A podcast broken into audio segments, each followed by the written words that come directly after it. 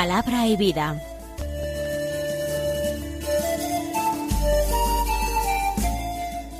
Con el padre Manuel Horta desde Sevilla. En el nombre del Padre y del Hijo y del Espíritu Santo. Amén. Alabados sean Jesús y María. Muy buenos días, queridos amigos, oyentes de Radio María y seguidores del programa Palabra y Vida. Hoy es el lunes de la duodécima semana del tiempo ordinario. Un lunes que es 26 de junio. La Iglesia en este día celebra la memoria de dos santos muy alejados en el tiempo, en las circunstancias y en la edad en que eh, nacieron para el cielo. En el calendario litúrgico para toda España se encuentra San Pelayo, que murió con sólo trece o quizás catorce años, mártir en la Córdoba de los califas.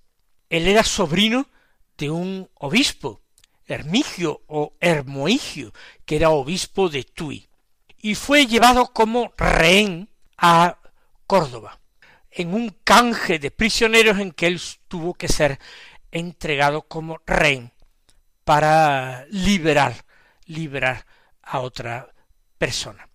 ¿Qué ocurre? Que en aquel lugar él tiene que hacerse presente también en la corte, lo conoce el califa y se siente atraído por aquel muchachito apenas un adolescente y trata de conquistarlo.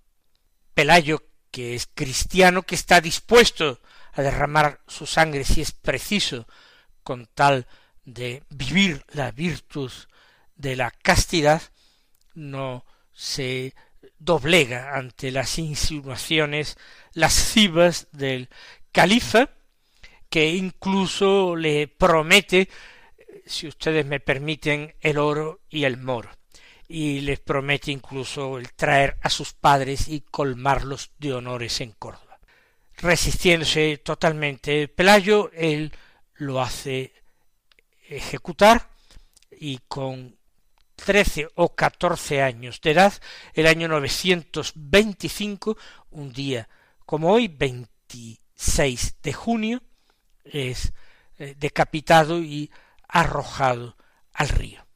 El cuerpo fue trasladado posteriormente a León y mucho más tarde a Oviedo. Pero hoy también se celebra la memoria de un santo del siglo XX, y que fue sacerdote. Lo que ocurre es que no se celebra en todas las diócesis españolas. En la mía sí se celebra como memoria libre. En el Opus Dei se celebra como solemnidad, porque estamos hablando del fundador del Opus Dei, de San José María Escribá de Balaguer, cuyas enseñanzas, condensadas de forma particular en su librito Camino, que es un clásico de la espiritualidad contemporánea, alimenta la fe y la piedad de millares o incluso de centenares de millares de personas. Vamos a escuchar ahora la palabra de Dios que se proclama en la liturgia de la misa del día. El Evangelio es de San Mateo, hoy comenzamos el capítulo séptimo del que tomamos los versículos uno al cinco, que dicen así. En aquel tiempo dijo Jesús a sus discípulos, no juzguéis para que no seáis juzgados, porque seréis juzgados como juzguéis vosotros, y la medida que uséis la usarán con vosotros. ¿Por qué te fijas en la mota que tiene tu hermano en el ojo y no reparas en la viga que llevas en el tuyo. ¿Cómo puedes decirle a tu hermano déjame que te saque la mota del ojo, teniendo una viga en el tuyo? Hipócrita, sácate primero la viga del ojo, entonces verás claro y podrás sacar la mota del ojo de tu hermano. Seguimos con la lectura del Sermón de la Montaña seguimos con la proclamación de esta ley nueva de Cristo. Y Jesús va repasando distintos mandamientos de la antigua ley para darles esa interpretación auténtica, llena de autoridad, que solamente el mismo Dios, autor de la ley, podía dar de ella. No juzguéis para que no seáis juzgados. Resulta que el juicio es un elemento que está muy presente en toda la revelación de Dios. En el Antiguo Testamento el juicio es algo que se va revelando poco a poco a los hombres. La no existencia de un juicio en esta vida que entrañe premio o castigo hace poner en los hombres el deseo y la intuición de que este juicio tiene que ser ultraterreno, que los malos recibirán su paga, aunque sea en la otra vida, y los buenos su recompensa. Igualmente, no habiéndola tenido en este mundo, tiene que ser en el mundo venidero. Como digo, esta idea se va abriendo poco a poco paso en la mentalidad del hombre del Antiguo Testamento, porque en un primer momento, en la época patriarcal, parece que la creencia y la esperanza de los hombres se reduce a esta vida, y que los premios y castigos, según la creencia, se recibirían en esta vida. Pero hay una tendencia bien arraigada en el corazón del hombre, de este hombre que tiene una naturaleza humana caída, caída en el pecado, una naturaleza humana herida que le empuja continuamente hacia el mal. Hay una tendencia, como digo, arraigada a juzgar a los prójimos. En definitiva, la tendencia es a ocupar el lugar de Dios, ponerse en el centro, en el sitio que sólo le corresponde a Dios.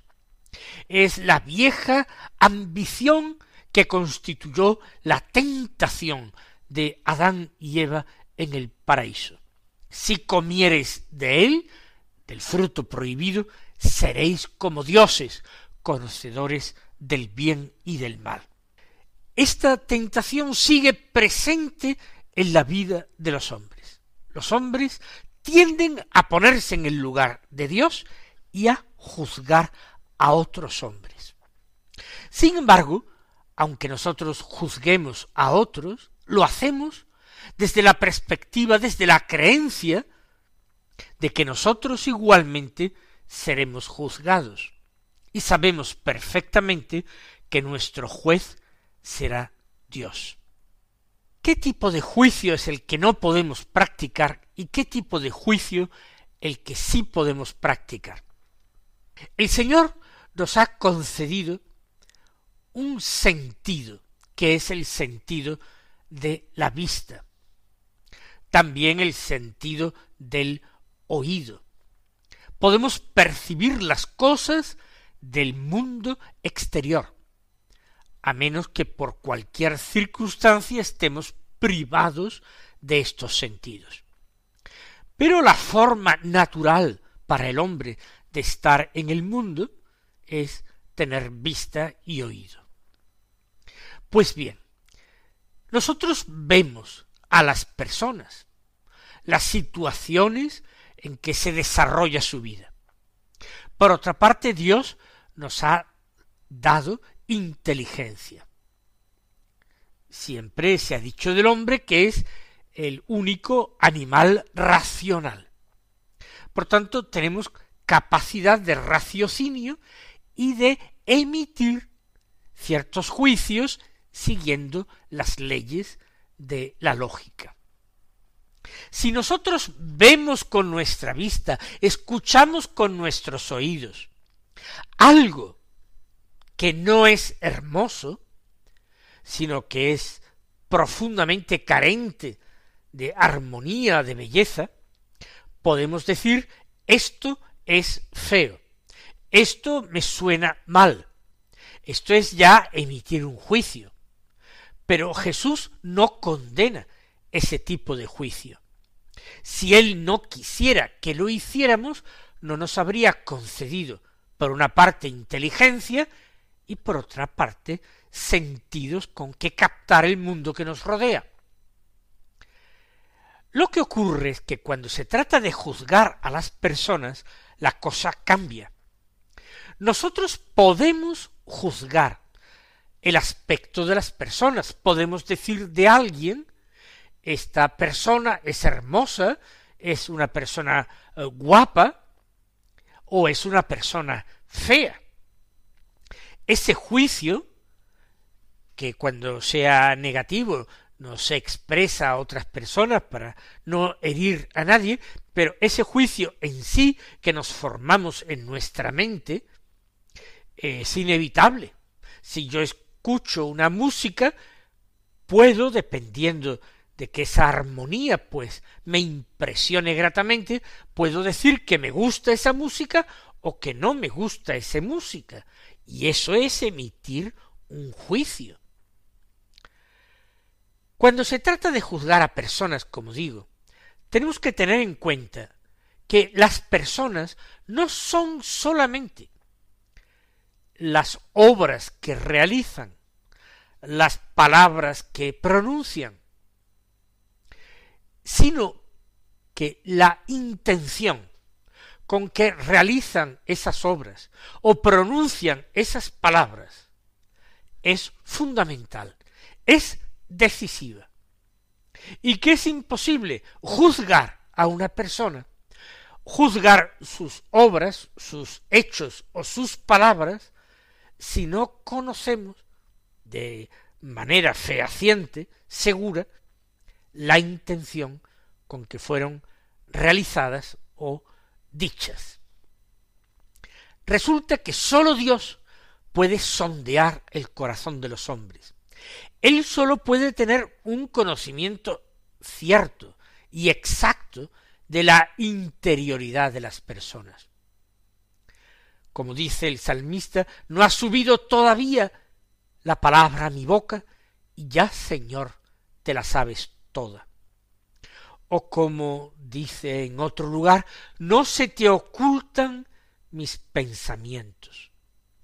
O como dice en otro lugar, Señor, Tú me sondeas y me conoces. Me conoces cuando me siento o me levanto. De lejos penetras mis pensamientos. Dios sí puede juzgar, porque no solamente ve y conoce perfectamente las obras, las palabras de esta persona, sino que conoce en una absoluta y exhaustiva profundidad las motivaciones de la persona. El, por qué esas palabras fueron pronunciadas o esos actos ejecutados. Por eso sólo Dios puede juzgar, porque los hombres pueden equivocarse en sus juicios. Y esa equivocación en sus juicios puede acarrear perjuicio grave para otras personas. Si yo veo a una persona, a un hombre, ejecutar un acto malo, un acto malo en sí, yo puedo decir, esta persona ha hecho un acto malo, un acto pecaminoso, reprobable. Pero yo no puedo decir, esta persona ha pecado porque ese juicio es ya un juicio de valor e implica tener un conocimiento de las circunstancias, de los motivos por los que este acto fue ejecutado. Y si no lo conocemos, no podemos juzgar. Imaginemos que esta persona, aunque el acto sea altamente reprobable, es una persona que está fuera de sí, una persona que está enajenada, por la enfermedad, por un trastorno mental. Una persona que es inimputable. Desde fuera yo puede ser que no aprecie estas circunstancias, no las conozca, y emita un juicio de condenación para con la persona. En definitiva, se trata de una cuestión de fe, de una aceptación de nuestros propios límites, de una decisión plenamente consciente de no usurpar el lugar de Dios, de no querer ser como dioses, de no jugar a ser como dioses. Por eso digo una cuestión de fe y también una cuestión de amor a Dios, de amor a su santo nombre, de respeto a su voluntad, de respeto a sus leyes. No juzguéis, en este sentido, con juicios de valor, no juzguéis y no seréis juzgados, porque el juicio de Dios emitido con un conocimiento perfecto y absoluto de todas las circunstancias y condicionamientos. Es un juicio totalmente justo. Y como nosotros no somos justos, podemos temer con motivo este juicio. Sólo si es moderado por la misericordia podemos escapar nosotros del juicio de Dios. Sólo si acogemos su gracia, su perdón y su misericordia. Pero el Señor nos advierte, para acogernos a esa misericordia tenemos que haber sido misericordiosos, para no ser juzgados implacablemente por Dios. Tenemos que abstenernos de juzgar durante esta vida. Así, el momento del juicio será el encuentro no con un juez implacable, sino con un juez misericordioso que además es Padre nuestro. El juicio sobre el prójimo, además, por ser nosotros precisamente naturaleza caída, y estar agitados y tentados por todos los pecados capitales. Suele ser un juicio estricto, un juicio duro. Por eso Jesús advierte, y la medida que uséis, la usarán con vosotros. Si sois estrictos con vosotros, serán estrictos en el juicio. Si sois implacables, vuestro juez será implacable con vosotros, si no sois misericordiosos. Dios vuestro juez no será misericordioso con vosotros. Y a ninguno de nosotros nos interesa esto. Porque, afirma Jesús, seréis juzgados como juzguéis vosotros. De la misma manera, con los mismos criterios y la medida que uséis la usarán con vosotros. Una medida amplia, generosa, o una medida estrecha, cicatera. Pienso que seguir el mandamiento de Jesús es lo más razonable. Si tenemos fe en sus palabras, nosotros no podemos ser duros e implacables con nuestro prójimo, sino que aunque sea por propio interés, por amor propio, por egoísmo, pero por egoísmo saludable, espiritual, tenemos que ser indulgentes con nuestro prójimo, tenemos que ser pacientes y tolerantes con nuestro prójimo, tenemos que ser misericordiosos, bondadosos y magnánimos con nuestro prójimo. Es la única manera de conseguir escapar del juicio que ha de venir. Y ahora pregunta el Señor, de una manera retórica, pero real, a tantas personas que actuaban así.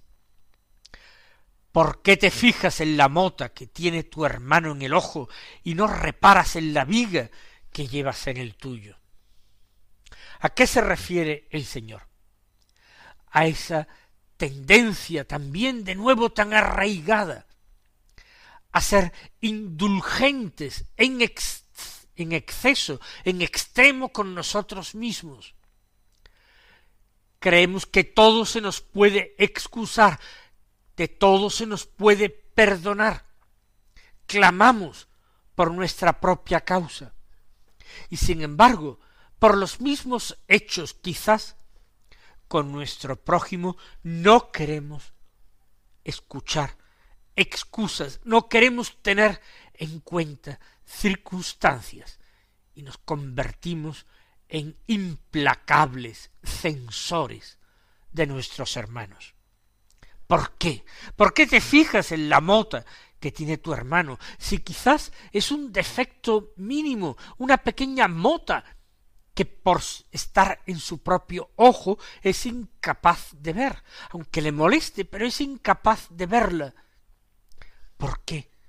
Te fijas en esa mínima mota de tu hermano en su ojo y en cambio no te das cuenta, no reparas en la viga, no mota, sino una viga extraordinaria que te impide totalmente la visión y que llevas en el tuyo.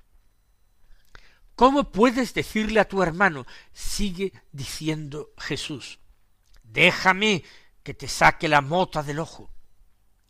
Es decir, queriendo prestar un favor, pero un favor que prestamos desde la superioridad del que ve. Un favor que prestamos al hermano a quien le faltan cualidades importantísimas, como la visión, es una visión incorrecta. Todo lo queremos acomodar a como somos nosotros. Con ese grave error, con esa grave dislocación de la verdad. ¿Cómo puedes decírselo a tu hermano? ¿Con qué cara? ¿Con qué poca vergüenza? Esto lo digo yo, no nuestro Señor Jesucristo. Cuando tú tienes una viga en el tuyo de la que no reparas, y Jesús, con palabras muy duras, condena esta actitud. Hipócrita. Sácate primero la viga del ojo. Entonces verás claro y podrás sacar la mota que tiene tu hermano en su ojo. Porque si yo no veo claro, difícilmente podré practicar ese pequeño servicio, pero que requiere una habilidad notable y una vista afinada, sacar una motita del ojo del prójimo sin lastimarlo. Mis queridos hermanos, seamos buenos y misericordiosos, seamos compasivos y comprensivos, seamos tolerantes, abstengámonos del juicio y de la condenación, y entonces riámonos nosotros de nuestro propio juicio, porque tenemos una promesa del Señor Bienaventurados los misericordiosos, porque ellos alcanzarán misericordia. Que el Señor os colme de sus bendiciones y hasta mañana si Dios quiere. Han escuchado en Radio María Palabra y Vida, un programa que dirige el Padre Manuel Horta.